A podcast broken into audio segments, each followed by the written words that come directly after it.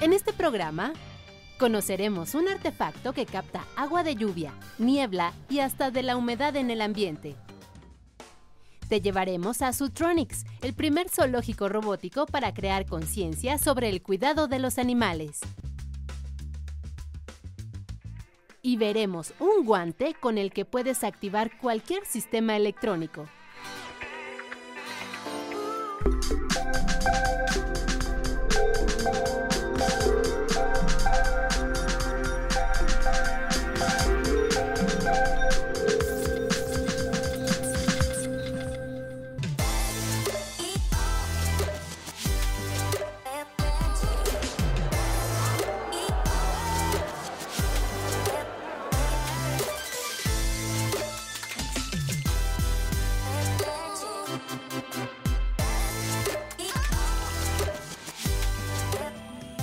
Bienvenidos a Factor Ciencia. Nos encontramos en esta ocasión en el Centro de Estudios Científicos y Tecnológicos CECIT número 3, Estanislao Ramírez Ruiz, del Instituto Politécnico Nacional, ubicado en Ecatepec de Morelos, en el Estado de México. Estamos grabando en un día muy especial, un día de puertas abiertas. Se trata de la Feria del Proyecto Aula, donde los politécnicos presentan sus prototipos de ciencia y tecnología con los conocimientos y habilidades adquiridos a partir del año escolar. Así que prepárense porque esta fiesta promueve mucha ciencia, mucha tecnología y es una fiesta orgullosamente politécnica, una fiesta de talentos. Esto es Factor Ciencia, comenzamos. Una, dos,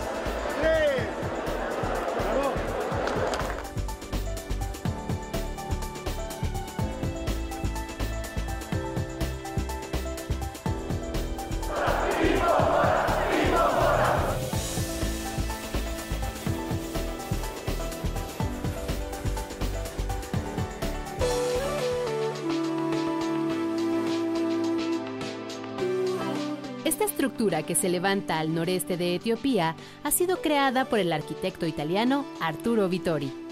Es una torre huarca. Capta agua de lluvia, de niebla y de humedad. Práctica ecológica y eficaz que proporciona 100 litros de agua al día en esa región de África sirvió de inspiración a un grupo de alumnos egresados de la carrera de Sistemas Digitales del CECIT 3, quienes realizaron su propia versión a escala, como una propuesta para resolver la falta de agua en el plantel. Esta escuela está ubicada en el Estado de México, entonces normalmente aquí hay problemas de que no hay agua, en los baños tiene que haber tambos porque no, no, no hay abasto de agua en la escuela. Entonces nosotros estábamos buscando una solución a ese problema un sencillo recolector que funciona con el poder de la física. Solamente tienes que dejarlo a la intemperie y el captador, por el tipo de malla con el que está hecho, va a recolectar el agua de una manera autónoma. ¿Cómo se logra esto? En el aire siempre se encuentran moléculas de vapor de agua, en otras palabras, de humedad. El vapor que queda atrapado en la malla se enfría y condensa, es decir, regresa a su estado líquido. Por efecto de la gravedad, las gotas de agua resbalan hasta llegar al contenedor. Pues nosotros nos basamos en este sistema para elegir la malla Rachel y esta malla pues al, estar en contacto con el aire, que pues el aire trae humedad, aunque a veces no, no la suficiente como para producir lluvia, pero pues esa humedad se puede mm, aprovechar en, en la, quedando captada en las, en las finas fibras de, de la malla. El recolector de 1.75 metros de largo está diseñado para colocarse en los techos de los edificios. Entre más alto esté, mayor humedad puede captar. Lo colocamos una noche entera en la azotea de, de una casa en el distrito, eh, bueno, en la CDMX, y este, en toda una noche captó como unos 5 litros de agua. Em, bueno, también hay que tener cuidado en qué momento lo, lo colocamos pues, para que capte el agua. Una vez que cae el agua, una pequeña bomba la transporta al dispensador, donde es administrada mediante una aplicación. Prende el foquito. Lo que nosotros innovamos fue nuestro sistema de control que nos permite que el agua sea suministrada a un lugar que nosotros decidamos por medio de comandos de voz. O ya sea por otro medio de una aplicación conectado a internet. El prototipo cuenta con una cámara de rayos ultravioleta que purifica el agua en un segundo. La calidad del agua que se obtiene es buena debido a que el agua que se capta del ambiente no tiene tantos contaminantes, pero además de eso tomamos ciertas precauciones y tenemos un sistema de rayos UV el cual nos asegura que esta agua sea potable. Eh, es un buen prototipo para poder realizarlo, es barato y así poder reutilizar el agua que es un recurso muy importante para una sociedad. Agua potable de la atmósfera, un proyecto a tomarse en serio.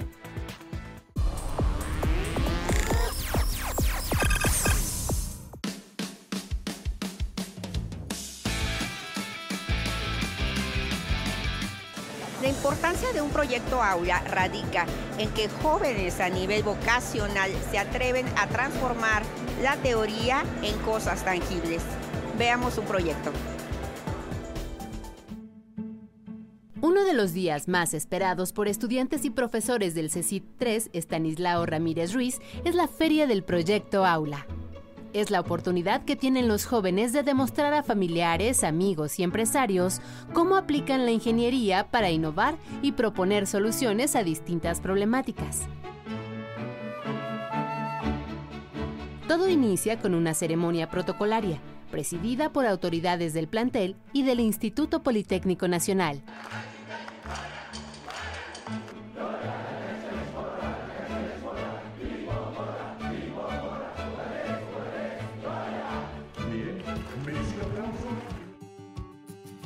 El corte de listón inaugural correspondió esta vez al doctor Raúl Alcántara Fernández, director del CECIT 3. Una, dos, tres. Bravo. Así se dio paso a la gran fiesta de talentos, de creatividad sin límites. En su edición 2019 se presentaron más de 150 proyectos, productos tangibles realizados por 4.000 alumnos con la asesoría de 220 profesores. Una participación entusiasta. Un escaparate de desarrollo tecnológico en áreas como ecología y sustentabilidad, robótica, ingeniería automotriz, aeronáutica, sistemas inteligentes, diseño de software y automatización. Ejemplo de ello es esta cama semiautomática que se tiende sola con un aplauso. Con ayuda de servomotores se activan unas pinzas que toman las sábanas. Después basta otro aplauso y las sábanas se despliegan. Además, eh, la cama cuenta con un sistema de calefacción que hace que el colchón eleve su temperatura gradualmente hasta la deseada. Una vez que alcanza la temperatura deseada, apagas el sistema de calefacción y el colchón se mantiene a esa temperatura. Un prototipo pensado para personas de la tercera edad o con alguna discapacidad, por lo que cuenta con un sistema de seguridad. El sistema de seguridad hace que cuando una persona está acostada o sentada en la cama, el mecanismo no se active para evitar algún tipo de accidente. De ahí nos fuimos a las alturas para constatar que los aviones expuestos sí vuelan. que empezamos con aviones de papel, o sea, empezamos de la nada, ¿no? Eh, ahorita estamos con ala alta y apenas no tenemos muchas configuraciones, tenemos ala a la baja y de peso nada más estamos hasta los 500 gramos. Los politécnicos aprenden los principios básicos de aeronáutica, construyen su primer avión desde cero y lo operan a través de radiocontrol. Veo que tengo buenos resultados en cuanto a la estructura del avión, está bien hecho para produce buena sustentación, se dirige bien.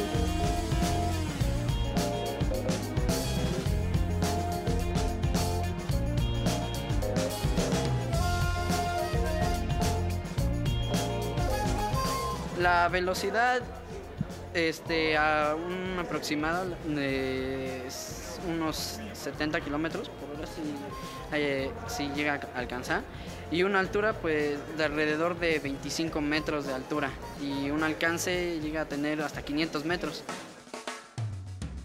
Una zona imperdible fue la zona de Zootronics, el primer zoológico robótico del CECIT 3.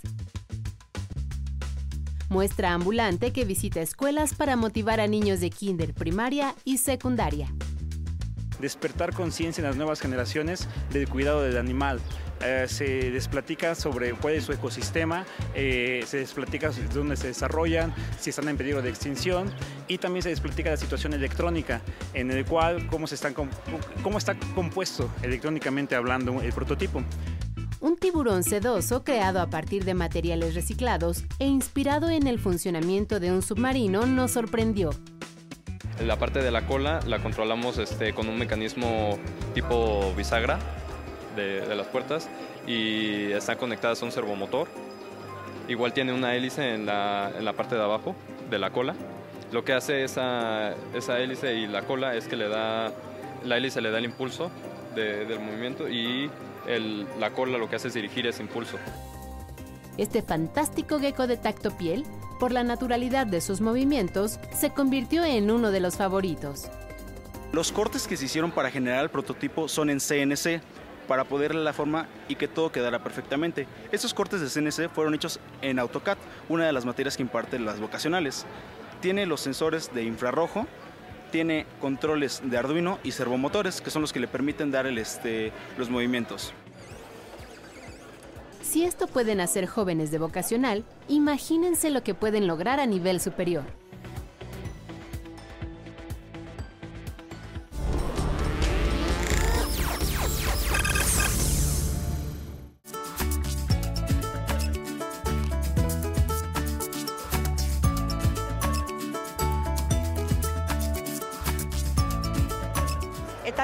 Jóvenes politécnicos no tiene límite y un ejemplo de ello es lo que les vamos a presentar. Se trata de un guante robótico diseñado para personas con discapacidad o adultos mayores. Con ayuda de este guante electrónico, al flexionar cada uno de los dedos de la mano, es posible poner a funcionar a distancia cerraduras eléctricas, lámparas, bandas industriales, computadoras y otros objetos conectados a 120 volts. Es un guante controlador de dispositivos o procesos. Lo que se busca con este guante es que las personas con discapacidad, por ejemplo, si están en su casa, puedan eh, abrir la puerta, encender un televisor, eh, encender un ventilador sin necesidad de estarse moviendo o realizar algún esfuerzo que les pueda eh, provocar dolor. Se trata de un guante de jardinero adaptado con sensores flex para operar los objetos vía Bluetooth. Está cubierto por un guante de látex y las placas del antebrazo descansan sobre un material suave para comodidad del usuario. Lo primero, lo primordial son los sensores. Son sensores flex que detectan la flexión y estos van a pasar a estas dos placas de aquí, que lo que van a pasar, que lo que van a hacer es pasarlas a señales digitales. Estas señales digitales se van a, van a ser enviadas por el módulo Bluetooth al otro módulo Bluetooth que tenemos conectado de este lado en donde las señales lo que van a hacer es detectarlas por el PLC, que es el controlador que tenemos por allá, y lo que va a hacer es darse la señal para poder encender los dispositivos que tenemos en la parte de atrás. La construcción de algunas partes del equipo corrió a cargo de los nuevos ingenieros. Este es un PLC, por sus siglas eh, controlador lógico programable, que esto bueno, puede ser configurado y bueno, nosotros lo hicimos desde cero entonces, eh, esto dependiendo del código que se le dé, puede configurar las salidas. Es decir, que por ejemplo podemos ponerle algún temporizador que digamos que después de 20 segundos se active, mm, por ejemplo, el ventilador o la banda transportadora. Y así, bueno, puede ser configurado su comportamiento. El prototipo está inspirado en un accesorio de videojuegos que salió al mercado en 1989. La única cosa parecida que podríamos encontrar entre nuestro guante y el Power Glove del NES es, son los sensores, que los sensores flex que utilizamos en nuestro guante se crearon a partir de ese proyecto, del proyecto del Power Glove del NES. Pero ¿cuál es la mayor aportación tecnológica de los jóvenes politécnicos? Añadir la, añadir la comunicación Bluetooth para que podamos controlar procesos que Ahora sí que en ningún momento se había utilizado un guante para controlar procesos a distancia. Se habían utilizado módulos eh, para, de control, pero de dos puntos distintos, ahora sí que con botones, pero con guante pues no se había hecho antes. Para personas discapacitadas no, al menos. La innovación está ahí. aunque todavía se debe trabajar en diferentes aspectos como la reducción de todo el equipo y el ocultamiento de las placas. Pensamos añadirle ciertas mejoras, como mejoras en la, como tal, en la funcionalidad del guante, en los gestos que puede realizar el usuario, así como también eh, cambiar un poco de el tipo de comunicación, en vez de comunicación Bluetooth, comunicación Wi-Fi. Una buena idea en la que basta el movimiento de los dedos para transformar positivamente la vida de adultos mayores o personas con discapacidad.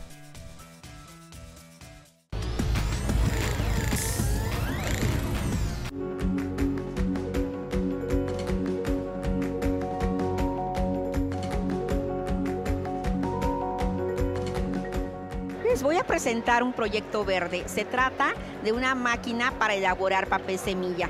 Esto es papel reciclado que se combina con semillas de fácil germinación. Sin duda, una interesante opción para evitar la talla de árboles y proteger al planeta.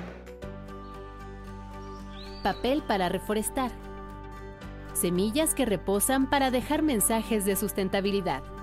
Es el papel semilla, papel reciclado que se mezcla con semillas para producir un material rústico, ideal para escribir o imprimir.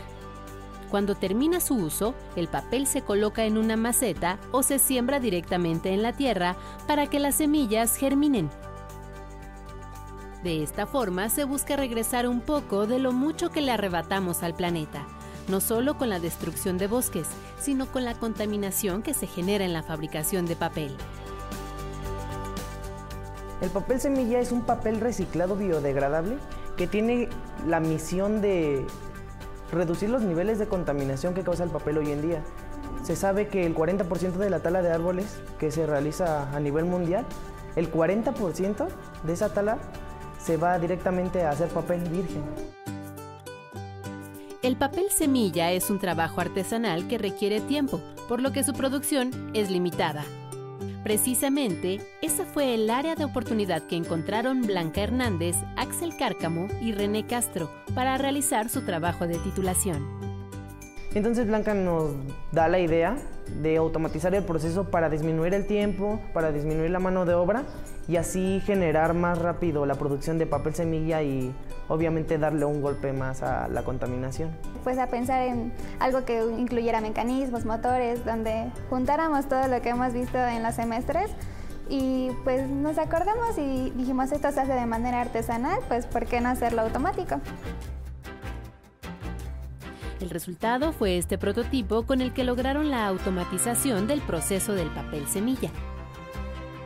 Durante un máximo de minuto y medio, el papel se tritura.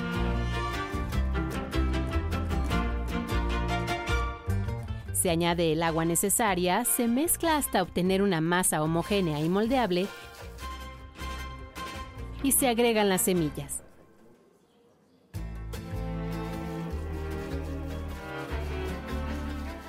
Ya cuando esté toda la mezcla entre agua, papel, semillas, obviamente ya el cono va a girar con este módulo de neumática, va a girar aproximadamente 90 grados para que caiga en la banda.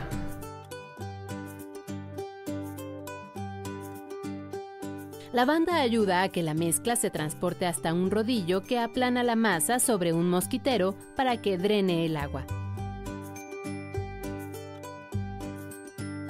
El papel se deja secar y finalmente está listo para usarse. Papel semilla, una propuesta para reducir el consumo de papel, optimizar su reuso y darle vida a los bosques.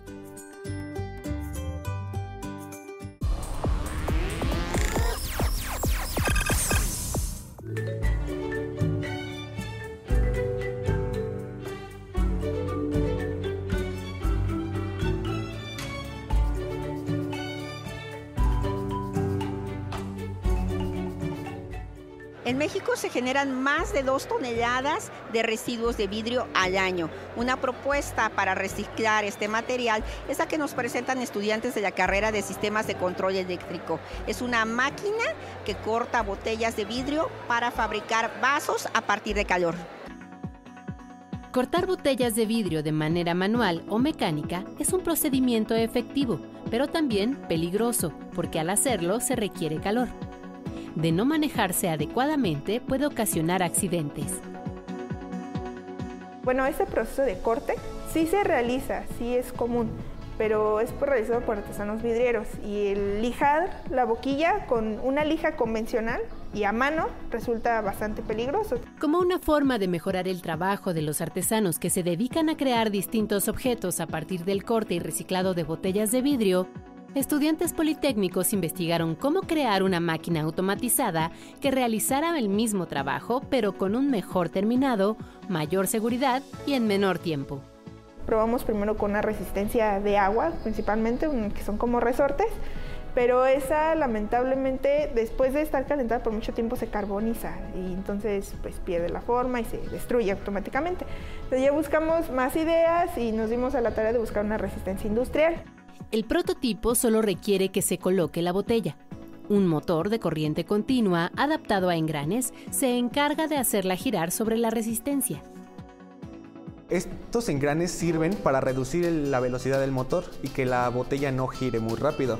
Eh, se hace esto para que el calor penetre a cada parte de la botella, ¿sí? para que en cada punto llegue bien el calor y entonces pueda ser cortada. Son más o menos 1100 grados los que alcanza la resistencia. Se llega a poner al rojo vivo y es, peligroso, pero no le pudimos poner unas, barreras ya que el calor se concentraba más y entonces afectaba a todo el proceso. Unos ventiladores crean un choque térmico para lograr el quiebre de la botella, que cae en una banda transportadora. Los ventiladores templan el vaso para la fase de lijado.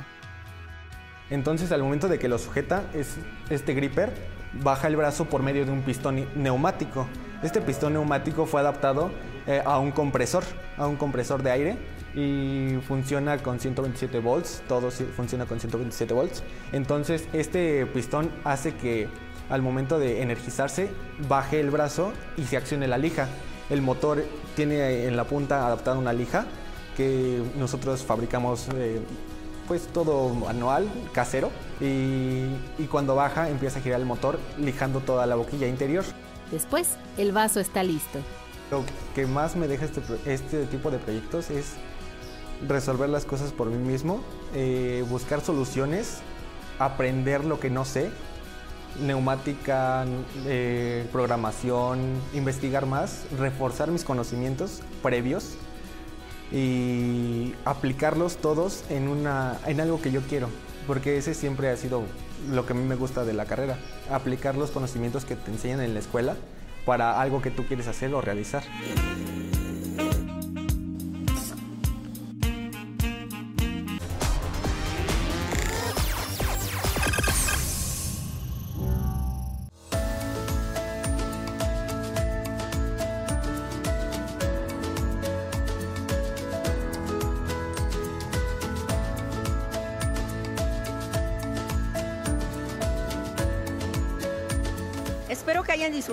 Este programa en donde presenciamos un derroche de talento, conocimiento e innovación. Nosotros nos despedimos desde el Centro de Estudios Científicos y Tecnológicos, CECID número 3, Stanislao Ramírez Ruiz del Instituto Politécnico Nacional. No olviden seguirnos a través de Facebook, Twitter, visitar nuestro portal o descargar cualquiera de nuestros contenidos a través de iTunes. Nosotros seguimos investigando lo que ocurre en el mundo de la ciencia y la tecnología para llevarlo hasta su pantalla. Yo soy Lucía Vázquez, esto fue Factor Ciencia, nos vemos hasta la próxima.